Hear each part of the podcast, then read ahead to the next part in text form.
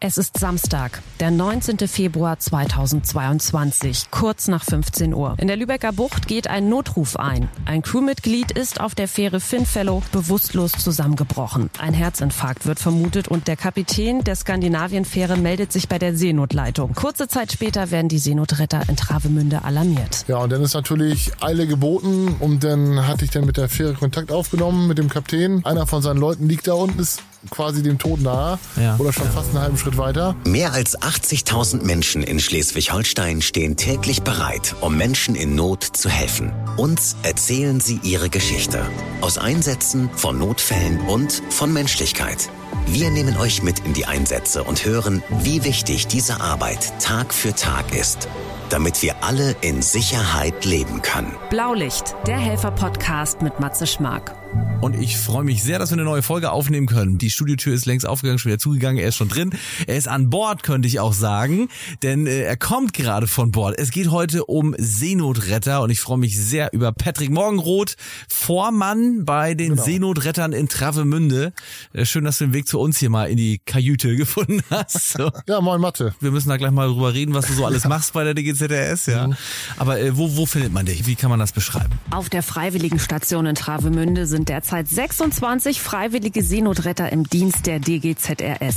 Ihr Revier ist die innere Lübecker Bucht bis zum Ostseebad Boltenhagen im Osten und bis Neustadt im Nordwesten. Ihr Einsatzmittel ist das 2021 in Dienst gestellte Seenotrettungsboot Erich Koschups. Das über 10 Meter lange Boot schafft es mit seinen 380 PS auf bis zu 18 Knoten. Alarmiert werden die Seenotretter in Travemünde von der Rettungsleitstelle See in Bremen. Hier arbeiten rund um die Uhr erfahrener Nautiker und Funker der Deutschen Gesellschaft zur Rettung Schiffbrüchiger. Patrick, jetzt ähm, wollen wir äh, mal über so einen Ernstfall sprechen. Was für einen Einsatz hast du erlebt? Ähm, Im Februar diesen Jahres ähm, waren wir auf einer Ausbildungsfahrt mit unseren Trainees und ja, man entwickelt über die Jahre so ein Gehör für den Funk. Und da fallen so bestimmte Schlagwörter, die da, wo man ein bisschen heller hinhorcht. Und Das heißt, also ähm, an Bord ein Funkgerät, genau, wir haben- mitlief oder immer läuft. Der läuft ja, immer ne? mit. Also ja. wir haben Kanal UKW Kanal 16, wird immer abgehört von, von allen Schiffen, die UKW haben, hören Kanal 16 ab. Naja, es kündigte sich auf ganz bruchstückhafte Weise medizinischer Notfall auf einer Schwedenfähre an, die auf dem Weg von Travemünde auf die Ostsee war. Durch die Entfernung konnten wir das relativ schwach wahrnehmen, was da los war.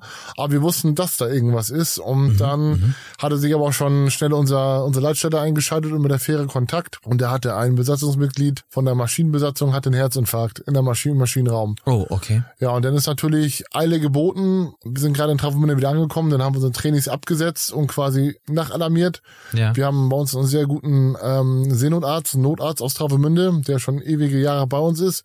Erstmal Kräfte nachführen. Du weißt auf See nie, wie sich eine Situation Ja. entwickelt. Das heißt, wir müssen mal, ich glaube, wir müssen mal, wir müssen mal kurz sagen, wo das, wo das war. Das heißt, Travemünde ist ja auch ein Standort für viele Fähren. Da fährt auch eine Genau. Schwedenfähre. Richtig. Und die fährt regelmäßig täglich. Richtig, Äh, die pendelte zwischen Travemünde und Malmö und Ja. die Fähre war so ungefähr ähm, ja so gute 40 Kilometer oh, das ist schon viel, ne? von Also, Travemünde entfernt. das heißt, die war schon auf See Genau. und die haben dann diesen medizinischen Notfall gehabt. Genau. Ähm, und die kann nicht mal eben umdrehen, die wäre auch viel zu langsam. Nee, draußen konnte sie zum Glück umdrehen Ja. und die fährt auch relativ schnell dann. Aber haben auch gesagt, wir fahren erstmal der Fähre entgegen. Die ist dann mit voller Kraft uns entgegengelaufen. Wir auch mit voller Kraft. Da Ja, ja. kann man sich relativ schnell annähern. Okay. Und dann hatte ich dann mit der Fähre Kontakt aufgenommen mit dem Kapitän. Das lief dann alles in Englisch ab. Das sind dann ganz normale seemännische ähm, Frage- und Antwortspiele, die man dann so macht da. Was, was sprecht ihr da? Ich, erstmal haben wir uns natürlich erkundigt, wie es dem geht. Mhm. Dann haben wir ihm erstmal gesagt, wer wir sind, weil er war 200 Meter groß und wir waren 10 Meter groß. Und Also wenn ähm, ich jetzt die Fähre wäre, wie funkst du mich an? Kann man das? ich hätte dich auf Kanal 16 angerufen mit Fähre XY und dann eben auf Englisch, Ja. Search, Search and Rescue Unit. Und dann, weil das auch ein Notverkehr war, haben wir das auch auf Kanal 16 weitergemacht und dann haben wir uns über den Patienten eben erkundigt und da hieß es Mhm. eben ähm, Heavy Sick und ähm, dass die Reanimation begonnen hatte an Bord, also die Leinenreanimation durch die Besatzung. ja, ja. Ähm, und dann war das eben so, dass wir also wir mussten schnellstmöglich die Leute an Bord kriegen. Mhm. Parallel wurde noch der Seenotkreuzer Felix Sand aus Grömitz ähm, alarmiert. Okay. Das sind Festangestellte auf dem 28 Meter Kreuzer. Ja. Die haben auch nochmal medizinisches Fachpersonal mitgenommen. Zusätzlich, also die sind auch alle geschult. Das heißt, die, die haben äh, einen Rettungswagen genau, Rettungswagen und Notarzt Ah, mitgenommen. Ah, Und ähm, was sich sehr bewährt, ist diese First Responder Taktik. Also wir fahren erstmal alle los Ja. und dann wurde die Fähre immer größer und größer. Wahnsinn, Oder- ja, man fährt auf so ein, auf, mit so einem kleinen Boot dann ja Genau. doch auf so einen riesen Teil Ja, zu, ja. ne? Ja. Man muss sich schon kontro äh, kontrollieren selber, ob man an alles gedacht hat. Man geht so ein paar Sachen im Kopf immer durch. Hm, hm. Dann sucht man ab und zu mal den Blickkontakt zur Besatzung. Die gucken einen auch immer mit großen Augen an dann, weil die sind natürlich auch fokussiert und auch aufgeregt. Ja, klar. Ja. Umso näher das Schiff kommt. Naja, wir haben uns auf der Anfahrt eben ausgerüstet mit allem, was wir an Medizin haben. Wir haben ungefähr die Ausstattung von einem RTW an Land Mhm. Mhm. und hatten sogar unseren Notarzt mit, der dann diesen medizinischen Part übernommen hat. Naja, und kurz bevor wir dann bei der Fähre eintrafen und dann mit der Geschwindigkeit runtergegangen sind, ähm, ist es so, dass du die Fähre verschiedene Kurse laufen lässt. Und dass die große Fähre, du musst dir vorstellen, die ist zweieinhalb Meter lang, Ja. geht ungefähr sieben Meter in die Tiefe, Ja. ist wie ein großes Hochhaus. Und du willst dann auf die Seite ranfahren, wo eben die windabgewandte Seite ist. Das ist dann wie, Damit es nicht wegdrückt. Genau, ja. wie ein großes Bügeleisen. Du willst da ja auch dann relativ ähm, stabil dran liegen und nicht an der Bordwand zwei Meter runterrutschen. Mhm, mhm. Dann traf auch der Seenotkreuzer aus Grömitz mit uns zeitgleich ein und der Hubschrauber war unterwegs. Und ähm, dann hatte ich nochmal Kontakt mit der Fähre und der Kapitän sagte, so könnte es gehen. Also er wäre happy so, er muss ja auch gucken, dass er nicht irgendwo auf Grund läuft. Ja, ja. Und er sagte ja, dass er denn die ähm, Reanimation im Progress ist, also dass sie gerade dabei sind und wir waren ausgerüstet. Und dann haben wir halt gemeinschaftlich den Entschluss gef äh, gefällt, das ist mir auch immer wichtig, wenn sowas ist, wir entscheiden gemeinsam an Bord. Wenn einer sagt, du, das ist mir zu heikel, da sehe ich ein Risiko für mich, das könnte in die Hose gehen, dann lassen Ja. wir das. Dafür, Ja, ja, dann müssen wir uns einen Plan B ausdenken. Selber ne? schützen erst, ne? Genau. Eigenschutz geht vor mhm. und auch, dass die persönliche Schutzausrüstung muss an sein und ähm, ja, dann habe ich mich dazu entschlossen, an diese Fähre ranzufahren. Wir hatten draußen eine Windstärke sechs bis sieben, so anderthalb bis zwei Meter See, Mhm. was allerdings relativ ruhig war auf der Lehseite der Fähre. Also die Lehseite ist die windabgewandte Seite, Mhm. wenig Wind und du lässt die Fähre halt immer 90, ungefähr 90 Grad zum Wind fahren. Der Windschatten, ne? Das war sehr schwierig, dadurch, dass die Fähre so groß war und baulich nicht gerade mit unserem Rettungsboot anfreunden wollte. Es ging aber gut. Mhm, mhm. Wir haben rund um das Boot so eine umlaufende Fenderschiene. Also das sind ja immer diese Gummiwürste, die man oft mal sieht, die man raushängt, die mit Luft gefüllt sind. Ja. Und das ist bei uns eine Schaumstoffleiste, Schaumgummileiste, die rundherum geht. Und die ist ja genau dafür gemacht, dass man auch während der Fahrt längsseits gehen kann bei Schiffen. Ja, und dann hatten die die Lotsenleiter rausgesteckt. Also die hatten, man verabredet dann eine gewisse Höhe von dieser Lotsenleiter, also dieser Jakobsleiter, wie man das immer so auch auf Ja, der Kieler Förder ja, wahrscheinlich ja, sieht stimmt, genau. wenn die Mhm. Schiffe rein und rausfahren. Naja, und ähm, ganz entscheidend war auch die Seemannschaft der Fähre. Da waren Profis an, am Werk, sowohl Seemanager als auch medizinisch. Ähm, die haben die Leiter hingehängt. Wir waren safe und wir waren gut dran. Und dann guckst du dir das ein paar Sekunden an. Das ist, man muss sich da vernünftig Zeit nehmen, um Ich wollte gerade sagen, da ist, dann muss einer von euch ähm, sagen, ich muss mich jetzt echt mental auch vorbereiten, dass ich gleich einen richtigen Schritt zur richtigen Zeit mache. Genau, also ich habe erstmal kontrolliert, dass, dass das Boot stabil liegt, Ja. dass da nichts passieren kann und das ist auch nicht aus dem Instinkt, sondern dem Motto, wir sind da und jetzt Ja, ja. rüber, du guckst erst mal so 30 Sekunden an, ob das Boot sich bewegt und Mhm, ob das irgendwie eine Periode festzustellen ist, ob das jetzt irgendwie alle 10 Sekunden mal hoch und runter rutscht oder wie auch immer. Ja. Ja, und dann, als ich das für gut befunden hatte, habe ich mich kurz mit meinen Jungs abgesprochen, wie die das sehen und die sagen, let's go. Und dann ist das eben so, die haben Kälteschutzanzüge an, also Überlebensanzüge, Ja. Voll ähm, ausgerüstet in diesen voll ausgerüstet. riesigen orangenen Dingern. Ja. Genau, und dann sind die eben rübergeklettert, die Leute. Das ist dann eben dieser eine Schritt, den man macht. Also man springt nicht, also es wird generell in der Seefahrt auch nie gesprungen oder gelaufen. Mhm, mhm. Und dann klettert einer nach dem anderen eben die, ähm, die Lotsenleiter hoch und wird da oben auch wahrgenommen. Also da merkt man, kommen ganz viele helfende Hände. Danach geht dann die geht dann das medizinische Equipment mit hoch und dann äh, ja war das so ein bisschen wie in einer großen Samstagabendshow. Dann hat sich für uns an Bord der Vorhang wieder geschlossen. Die Leute waren weg. Wir hatten zwar Kontakt über Funk und über Telefon und über Digitalfunk, Ja. aber die waren erstmal für mich weg. Und dann Ja klar, ich meine, die, ähm, das, die, die verschwinden da auf einer riesen Fähre, ne? Genau. Ähm, du kannst ja nicht hinterher, du musst am Boot bleiben. genau. Ähm, ja. Ja. Und dann war aber auch nicht lange Ausruhen angesagt. Wir mussten ja mit unserem Boot da wieder wegfahren. Und ähm, das ist nicht so, als wenn man ein Auto ausparkt. Das ist eher so, ähm, wenn die Fähre, was wir vorhin schon sagten, quer zum Wind fährt, heißt ja eine riesen Angriffsfläche, Mhm. wenn die 200 Meter lang ist und 40 Meter hoch ist, ist ein riesen Segel, was gegen uns drückt. Mhm. Und ähm, da muss man dann schon relativ viel, ähm, man muss ein bisschen Mumm auch haben und sich der Technik anvertrauen, die wir so haben. Wir haben sehr leistungsstarke Motoren. Was, Und was hat man da so? Wir haben ähm, 380 PS haben wir da drin. Okay, wow. Cummins ist das, ein Sechszylinder Turbodiesel. so 380 PS kann sich jeder gut vorstellen, das sind schon viele Pferde im, im, im Genau, der, Motorraum. der, Mhm. der kann aber noch mehr, aber ist halt für Dauerleistung ausgelegt. Und ähm, ja, dann haben wir eben mit der Fähre ähm, abgesprochen, man kann da verschiedene Manöver fahren, was uns erleichtert, wieder wegzukommen und Ja, ähm, ja. sonst klebst du da dran wie ein Wels an der Scheibe. Das heißt, du bist ständig eigentlich mit dem Kapitän von der Genau. Fähre in Kontakt Genau. und ihr müsst miteinander kommunizieren, damit du wieder wegkommst, damit auch du sicher bist, ne? muss man Genau, auch mal sagen, genau. weil ich meine, drückt die mal ein bisschen mehr vom Wind, Ja. dann ist sein Schiff ja auch ein bisschen in Gefahr Ja, wahrscheinlich. oder wenn ne? er zur falschen Seite dreht, dann, dann pflügt er uns unter unter Umständen. ja, ja, ja. Und da bringt uns in, in eine missliche Lage. Kann man zwar trainieren, aber Ernstfall ist halt immer noch was anderes. Wie, wie geht ihr auf See mit dieser Angst um, dass man gerade aber auch nicht weg kann? Also ich glaube, an Land ist man immer irgendwie der Sicherheit äh, gegenüber oder steht der Sicherheit gegenüber, dass man weiß, es kann eigentlich immer jemand zu mir kommen. Ich bin hier irgendwo, klar, manchmal, also machen wir uns nichts vor, ländliche Region, da ist man manchmal auch ziemlich weit draußen. ja, aber ich sag mal so, da gibt's wenigstens eine Infrastruktur und man denkt irgendwie, man ist sicher. Man ist es nicht immer, aber es hat ein anderes Gefühl. Ist, hat das nicht auch manchmal was von furchtbar alleine sein auf dem Wasser? Äh, jein, also ähm, Angst haben wir nicht, wenn wir fahren. Sonst würde das nämlich leben im Job und würde auch bei der Entscheidungsfindung ähm, die im Wege stehen. Wir haben Respekt vor der Sache, aber eben keine Angst. Ja, allein ist ein relativer Begriff. Ähm, wir haben ein sehr dicht gestreutes Netz an Seen- und Rettungsstationen. Wir haben zum Beispiel unsere Kollegen und Freunde in Neustadt, in Grömitz, in Timmendorfer, äh, Timmendorf-Pöhl. Und dann arbeiten wir noch viel mit der Wasserschutzpolizei zusammen oder mit der DLRG, also mit allem, um die das quasi diesem Podcast geht hier, Ja, ähm, die ja. sehen wir irgendwo mal. Und du kannst dir, weil du diese Struktur kennst, äh, ist für dich okay, weil du weißt, du weißt halt, wie es hintenrum Genau. funktioniert. Nur für uns jetzt alle, die wir vielleicht mal nur mit einer Fähre fahren, als Gast, äh, sag ich mal, ähm, fühlt man sich in dem Moment irgendwie ein bisschen ähm, in dieser, auf dieser, auf diesem riesigen Meer, ja, äh, rundum, man sieht vielleicht nicht mal Land.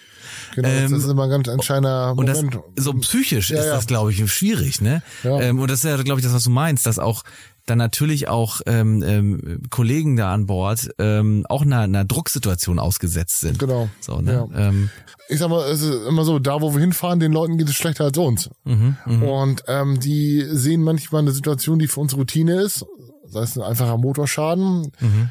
wenn das Boot zum Beispiel in den Wellen schaukelt, ist für uns ähm, ein Routineeinsatz, der auch dieselbe Professionalität erfordert, aber ähm, die Leute wissen schon mal, okay, ich habe jetzt angerufen, jetzt kommt ein Seen- und Rettungsboot, kommt da mit ähm, scheinbar Bugwelle aus dem Hafen und man sieht da- Anspannung ein bisschen genau, da, und ne? es gibt ganz viele, die noch sagen, ah, ob das jetzt richtig war, ähm, Habe ich jetzt so viel Krach gemacht? Äh, oder da, da treibt eine Luftballratze, dann wird alarmiert, dann kommen wir, dann kommen alle, ne? Also Mhm. dann kommt wirklich, da, da fährt eine riesen Batterie los und dann gibt's dann wirklich Leute, die dann nochmal irgendwann abends da vom Schiff stehen, wenn du wiederkommst und dann, oh Gott, ob ich das richtig gemacht habe und ich, da gibt's noch eine klare Antwort, ja. Mhm. Immer melden und ähm, lieber drehen wir wieder um und sagen, gut, ja. das war das halt nix. Ja. Und da ist auch keiner böse. Und wir sind auf die Augen der, der Spaziergänger, der Wassersportler, der Berufsschifffahrt. Darauf sind wir angewiesen. Wir brauchen diese Aufmerksam sein. Information. Und Genau. wie ging es dann da weiter? Das heißt, euer Rettungspersonal war schon an Bord, ihr hattet Genau. einen Notarzt mitgebracht und und ähm, wie wie seid ihr weiter gewesen? Wo war der Seen- und Rettungskreuzer aus Grömitz? War der schon da oder? Genau, der Seenokreuz aus Grömitz hatte das abgesichert, das Manöver. Das war auch sehr wichtig, falls doch mal was ist, dass wir, man muss sich in der Seefahrt immer so ein Escape-Verhalten, also einen Plan B offen halten. Und ähm, dann sind die rüber, also der Kapitän und ich, wir haben unseren Job bis dahin dann erledigt. Es Ja. war wirklich eine sehr gute Rettungskette, muss man sagen. Und dann ist unser, unser Seenotarzt, wo dann zu dem Patienten geführt. Da lief die Reanimation noch und dann haben die das übernommen. Währenddessen kam ähm, der Rettungshubschrauber hat nochmal Notarzt abgesetzt, was auch gut war. Wie wie geht das dann äh, ab? Die Der haben oben kommt dann per Seil auf, oder? Dem, auf dem obersten Deck haben die, das ist immer so großes Haar. Das ist ein richtiger. Landeplatz, oder? Ja, es gibt welche, die können landen, aber meistens werden die über eine Seilwinde abgewünscht. Ja, ja. Also dann wird er da oben abgesetzt und dann ist der noch dazu gestoßen. Ja, und dann ist eben wichtig, ähm, ähm, man sagt immer so Load and Go, ne? Also wir, es hätte jetzt wenig Sinn gemacht bei der Wetterlage, Mhm. den nochmal ähm, zu holen und dann mit unserem Boot zu fahren. Die haben da alles, das musst du dir vorstellen, wie in dem Raum, wie wir sitzen, da bewegt sich nichts auf so einer Fähre. Ja, So, ja. man vielleicht so ganz leichte Vibration, wenn das Schiff fährt. ja. Aber du merkst da nichts von und dann haben wir uns halt darauf geeinigt, der muss schnellstmöglich an Land. Wir machen erstmal wieder Meter Richtung Travemünde. Also dann haben wir die Fähre und wir haben einen Kurs auf Travemünde abgesetzt und der Seenotkreuzer. Ja, Hebel auf Also dem Tisch. die haben alle, die haben quasi, ihr habt die Fähre begleitet. Genau? Mhm. genau, genau. Und wir haben auch so ein bisschen vorne, sag ich mal, den, den, also die Fähre ist schon imposant genug an sich, aber es ist auch mal gut, wenn man weiß, da fährt noch einer mit Blaulicht vorweg. Ja, Dann machen ja. die Leute, die gute Seemannschaft leben, auch Platz. Mhm. Und ähm, Ihr habt quasi diese Fähre mit so einer so einer Art äh, Priority da Richtung genau, Travemünde gebracht. genau. Ja. Ja. dann hat man sich kurz dazu entschlossen, wir werden den ähm, Patienten ausfliegen. Dann kam der Hubschrauber wieder, ja. hat den Notarzt plus den Patienten aufgewünscht und ins Krankenhaus geflogen. Also und das auch auf hoher See. Genau, das Also, alles während der Fahrt. Wahnsinn. Und ähm, dann war ja noch das Wichtigste, also für mich ist wirklich noch einen halben Schritt weiter vorne die Sicherheit meiner Leute.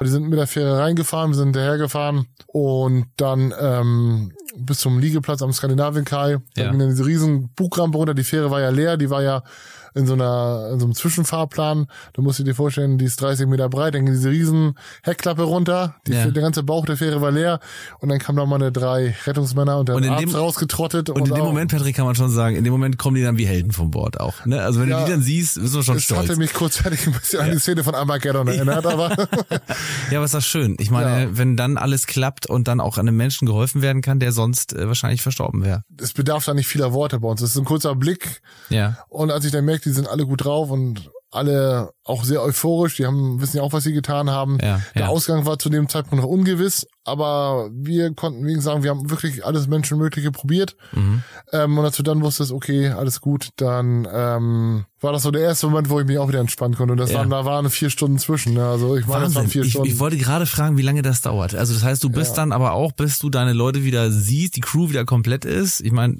du Ich hast meine, auch die waren so- Verantwortung, dann bist du auch noch Ja. unter Anspannung. Genau, natürlich, natürlich. Ja, ja, du bist die, die Schnittstelle, also du bist immer noch der Gesamtverantwortliche vor Ort da, ne? Und ähm, aber das ging wunderbar. Also wie gesagt, die Besatzung der Fähre vom Matrosen bis zum Kapitän, die haben hervorragende Arbeit gemacht. Mhm. Die Stellen an Land haben hervorragende Arbeit gemacht. Und auf See, das ja, war gelebte Seemannschaft, ne? Und das Ja, war ja. tipptopp. Das heißt also, ähm, da, da konnte man einen Einsatz gut beenden und äh, für sich auch irgendwie Motivation rausschöpfen, äh, zu sagen, geil, was wir trainieren, funktioniert auch. Wir, Genau. wir haben das jetzt mal richtig abgeliefert auch. Ja. Großen Respekt vor euch allen, äh, die ihr da echt ein, ein starkes Team und äh, du, glaube ich, auch eine tolle Truppe in Travemünde Ja, äh, zusammengetrommelt hast, äh, die da mit dir täglich im Einsatz Ja. sind.